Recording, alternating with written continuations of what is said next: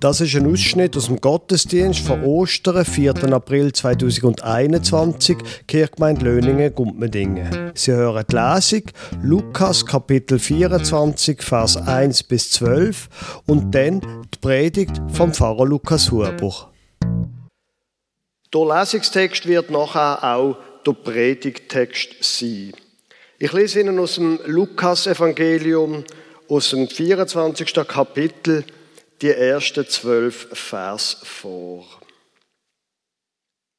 Aber am ersten Tag der Woche sehr früh kamen sie, und gemeint sind die Frauen, zum Grab und trugen bei sich die wohlriechenden Öle, die sie bereitet hatten.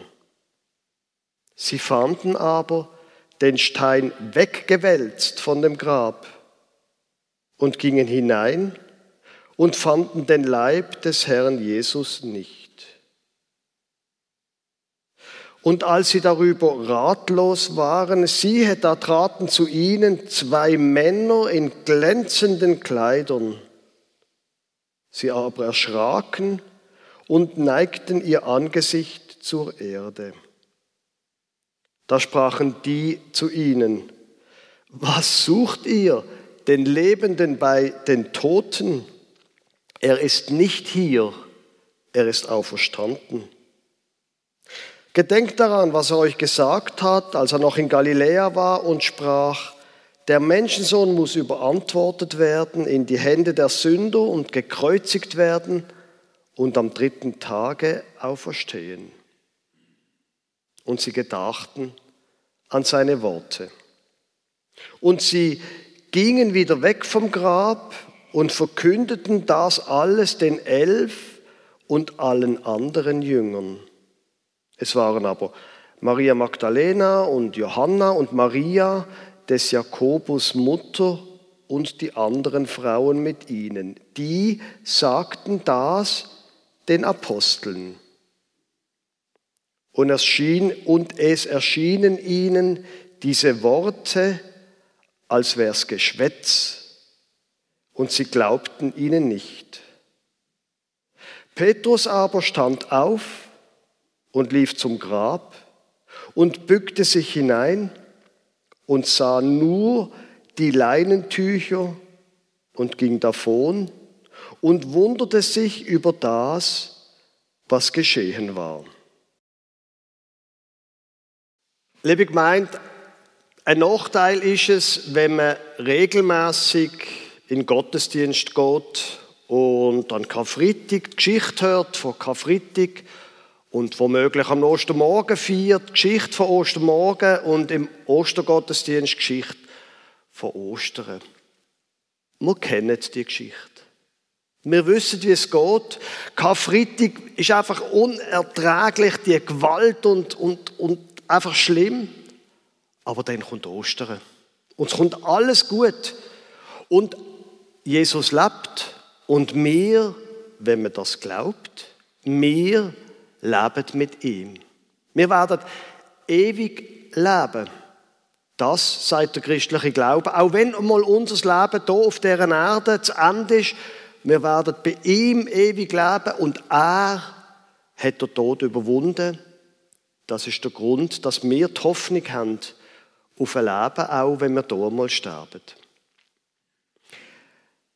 Der Nachteil ist, wenn man das glaubt und wenn man das immer wieder hört, dass dann irgendwie wie alles klar ist. In der Geschichte allerdings, wenn man genau zuschaut, merkt man, es so klar und so eindeutig und so geradlinig ist die Geschichte gar nicht. Es fährt ganz früh, ganz, ganz früh am Morgen fängt es an, in dem Tag. Aber am ersten Tag der Woche, sehr früh, da werden im Griechischen mehrere Wörter gebraucht, um zu zeigen, wie früh es ist, gehen die Frauen zum Grab und haben wohlriechende Öl zum der Leichnam einzureiben damit. Damals hat man, wenn jemand gestorben ist, und wir gehen jetzt einmal von einem normalen Tod aus, wo jemand alt, irgendwann hört das Herz auf Schlag und stirbt, dann hat man den Leichnam mit wohlriechendem Öl einbalsamiert. Das ist ja heiß dort, darum hat man auch die Leute sehr schnell beerdigt. Man hat das mit sehr, also mit wohlriechendem Öl, der ganze Körper eingerieben. Man hat auch Aloe und Myrrhe, je nachdem, wenn man ein bisschen Geld hatte, noch zu, zu der Leiche quasi zugelegt. Man hat sie in Leichentücher eingewickelt, die Hände und die Füße gesondert, mit einem gesonderten Tuch und übers Gesicht hat man auch ein Tuch gelegt. Das ist der normale quasi so gesehen, wie man früher noch beerdigt hat. Die, die Geld hatten, haben ihre Leichen, ihre Angehörigen in Felsengräber bestattet. Es ist aber auch möglich gewesen, wie wir das heute üblicherweise machen, einfach ein Loch zu graben und dort die Leichen zu bestatten. Sie kennen ja die Geschichte und sie haben am Freitagnachmittag, die Freunde von Jesus, einfach keine Zeit mehr gehabt. Sie haben es gerade noch geschafft, den Leichnam vom Kreuz oben ab frei zu bekommen. Das ist völlig üblich gewesen auch, dass man die Leichen noch ein bisschen um das Kreuz gelassen hat und dann sind die Vögel und das wollte man sich gar nicht ausdenken. Auf jeden Fall ist den Freunden von Jesus noch gelungen, wenigstens den Leichnam noch vom Kreuz zu nehmen und zu bestatten. Und dann ist der Sabbat gekommen. Und sie haben nichts mehr machen Und im Kapitel vorher wird beschrieben, Vers 55. Es folgten aber die Frauen nach, die mit ihm gekommen waren aus Galiläa und sahen das Grab und wie sein Leib hineingelegt wurde. Sie kehrten aber um und bereiteten wohlriechende Öle und Salben. Und den Sabbat aber ruhten sie nach dem Gesetz. Also auch ein Sabbat ist kein Grund gesehen, zum von der Ordnung abzuweichen. Sie haben entweder gerade noch vor dem Eindunkeln oder sonst nach dem Eindunkeln am Samstagnachmittag, wenn der Sabbat schon aufgehört hat, also am Samstag zu oben, vielleicht sind sie schon, hat man auch wieder können einkaufen, sind die Läden quasi wieder offen gewesen, haben sie die Öl und alles vorbereitet und am Morgen, ich verstand sie, dass sie nicht am Samstag zu oben auf den Friedhof gehen wollen. Es ist ja dann eindunkelt, das ist die Definition vom Sabbat. Fährt an beim Eindunkeln am Freitag und geht bis zum Eindunkeln am Samstag. Sie warten also bis am Sonntagmorgen, also bis der Tag, wo wir Sonntag nennen, wo bei ihnen der erste Wochentag ist. Und dann gehen sie zu dem Grab. Es ist übrigens keine Frauenarbeit, das Bestatten. Es ist im Gegenteil die Pflicht der Söhne, ihre Eltern zu bestatten. Jetzt bei Jesus wissen wir ja, Mindestens, wir erfahren nie irgendetwas von einer Frau, die er geheiratet hat. Die hat keine Kinder gehabt. Also haben die Freunde sich müssen um ihn kümmern. Es sind aber keine Männer gegangen. Interessant. Nur die Frauen. Warum eigentlich nicht? Ist das, nein, was es sicher nicht war, ist, dass das irgendwie eine grusige Arbeit gewesen wäre und Frauenarbeit. Das ist nicht der Grund gewesen. Ich gehe davon aus, ich schließe das einfach aus dem Text, dass die Männer schlicht und einfach Angst haben um ihr Leben. Jetzt kann man natürlich sagen, ja, also das sind einfach äh, Feiglinge gewesen. Oder man kann sich überlegen, wahrscheinlich sind sie wirklich am Leben bedroht gewesen. Ich meine, haben Sie sich überlegt, der Petrus, wo er da Jesus dreimal verrotet, Wieso, dass er das macht? Nicht aus schlechter Laune.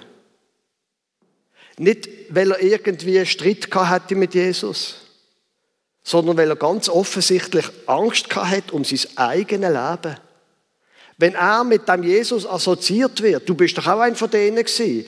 Ja, was sagt ihm, dass er nicht plötzlich auch dann drinnen wäre und gerichtet wird? Und er hat gewusst, wo es angeht mit Jesus. Und dann verleugnet er Jesus Dreimal. Sie kennen die Geschichte. Jetzt aber die Frauen. Die Frauen machen das, wo man muss. Und sie wollen das machen, wo man muss. Und wahrscheinlich ist es nicht nur ein Müssen.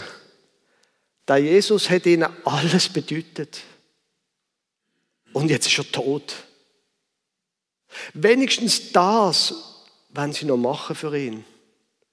Anständig bestatten. Mehr können sie ja nicht tun. Er ist tot. Und vom Tod kommt man nicht zurück. Sie werden wenigstens noch anständig bestatten. Offensichtlich ist irgendwie die Beziehung zu den Frauen, zu dem Jesus, ein entscheidender Grund, dass sie die Ersten sind, wo der Auferstehung begegnet. Sie gehen. Und sie gehen nicht allein.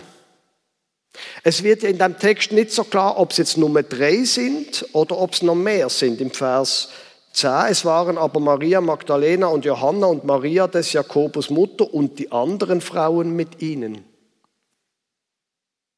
Sie gehen nicht allein.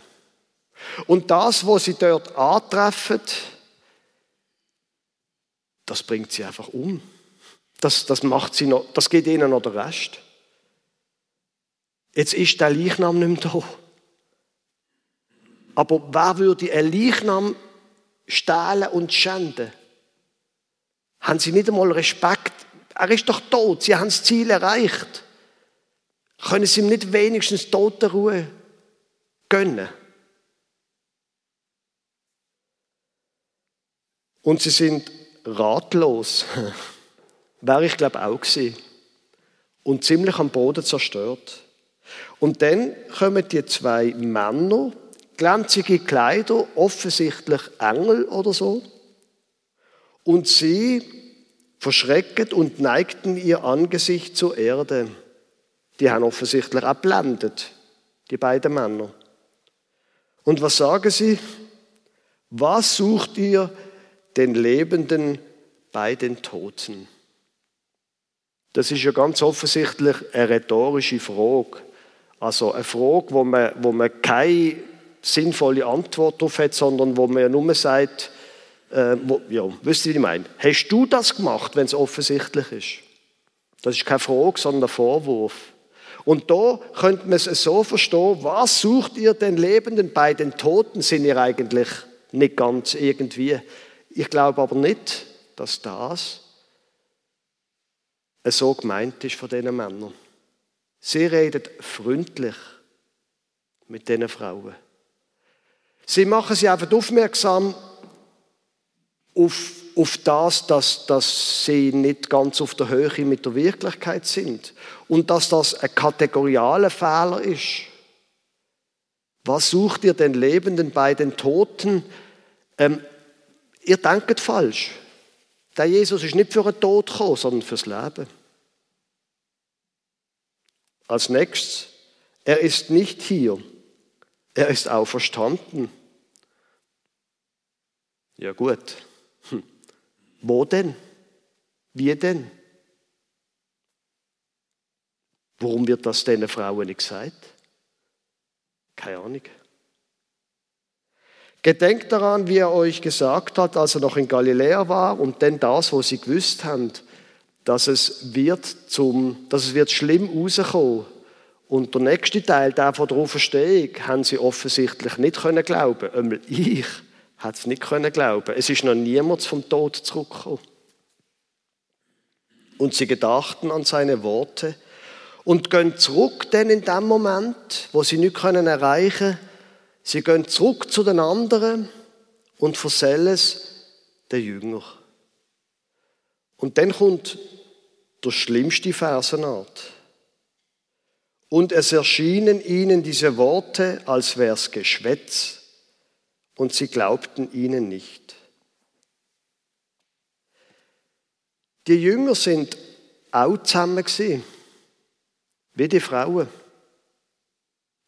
Die Jünger haben auch trauert. Wenn das stimmt, was ich vorher gesagt habe, hat es tatsächlich einen Unterschied gegeben, dass sie auch noch bedroht waren am Leben und die Frauen nicht. Aber die Jünger sind, und vielleicht liegt das daran, dass sie nichts haben können tun. Sie sind einfach dort und haben trauert und sind so gefangen gewesen, dass sie diesen Frauen nicht geglaubt haben. Manchmal lohnt es sich, wenn man den Frauen zulässt. Nicht immer vielleicht. Aber manchmal lohnt es sich. Ist Ihnen aber aufgefallen, wie die Geschichte weitergeht? Ich meine es nicht dann hinten raus, sondern gerade direkt weitergeht. Es erschienen ihnen diese Worte, als wär's Geschwätz, und sie glaubten ihnen nicht. Petrus aber stand auf und lief zum Grab und bückte sich hinein und sah nur die Leinentücher und ging davon und wunderte sich über das, was geschehen war. Das ist übrigens jetzt Lukas ähm, Ausführung von dem Bericht. Im Johannes heißt, der Johannes sei auch noch mitgegangen. Aber wir bleiben jetzt mal bei dem Text. Von diesen elf Jüngern, wo alle, also es heißt über sie alle, dass sie es nicht geglaubt haben. Es ist ihnen vorgekommen wie dummes Geschwätz. Aber eine steht auf und geht selber schauen. Warum äxt der Petrus? Natürlich, der Petrus ist der, der das größte Maul hat, immer. Der, der immer ganz vorne dabei war. Aber ich glaube, in dieser Geschichte ist das nicht der Grund. Für den Petrus, das ist meine Interpretation, für den Petrus ist einfach noch etwas offen. Zwischen Jesus und ihm.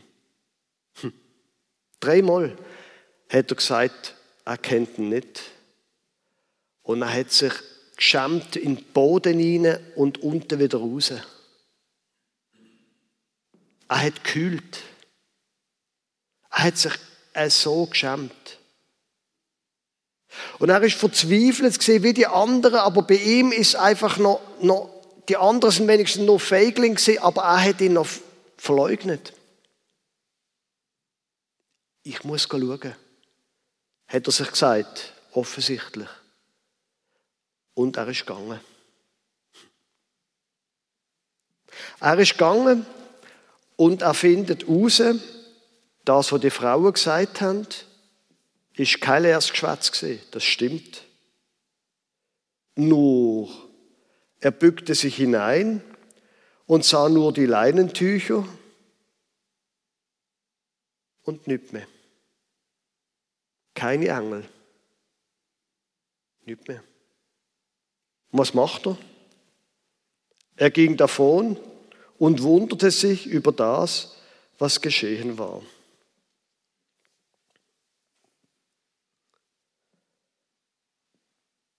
Ich weiß nicht, warum das jetzt dann Petrus, was jetzt wirklich nötig hatte, warum das dann Jesus kein Engel begegnet, warum sich Jesus nicht zeigt. Später wird dann davon berichtet, vor allem im Johannesevangelium, dass Jesus der Petrus nochmal zu sich nimmt und mit ihm nochmal drüber redet.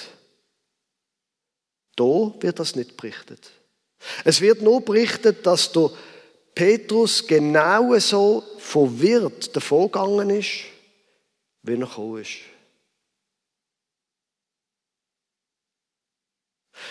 Jetzt ist die Frage, was, was sollen wir mit so einer Geschichte machen? Ich glaube Folgendes. Wir sollten sein, wie die Frauen und der Petrus. Wir sollten nicht sein wie die anderen Jünger. Manchmal in unserem Leben passieren Katastrophen. Manchmal gehen Wünsche nicht in Erfüllung. Es stirbt jemand, was auch immer das ist. Und dann ist man traurig. Und man ist traurig und am Boden zerstört. Das sind alle, alle, sämtliche Freundinnen und Freunde von Jesus sind am Boden zerstört. Aber die einen, die denken, ich bin jetzt traurig und nach meiner Logik kann das einfach nicht sein, darum ist es nicht und gehen weg, Frauen. Und die anderen gehen. Im Fall der Frauen gehen sie mehrere zusammen. Im Fall von Petrus geht er allein. Er muss das einfach wissen.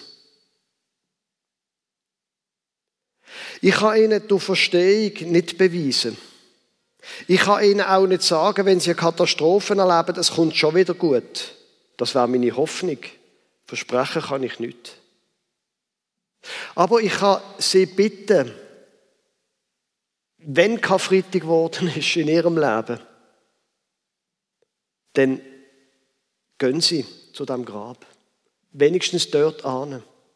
Wenigstens dort, wo er ist. Gott, wo Jesus ist.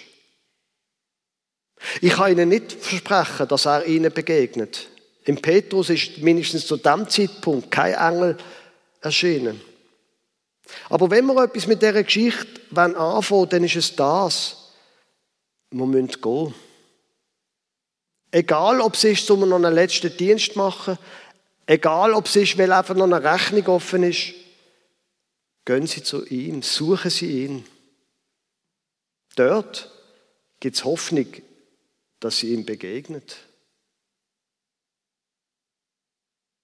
Und dann, wenn das passiert, geht die Geschichte weiter. Und die Geschichte im Lukasevangelium geht so weiter, dass nachher die Geschichte von den beiden Emmaus-Jüngern erzählt wird. Die beiden Jünger, die mit Jesus unterwegs sind und auch nicht verstehen, um was es geht, bis er es ihnen dann erklärt. Und bis dann, wo sie es begriffen, es oben wird, und sie laden Jesus ein zum Essen, und er bricht das Brot, und dann verstehen sie, Jesus lebt. Er ist bei uns. Und wir leben mit ihm und bekommen im Obigmal Wegzehrung. Amen.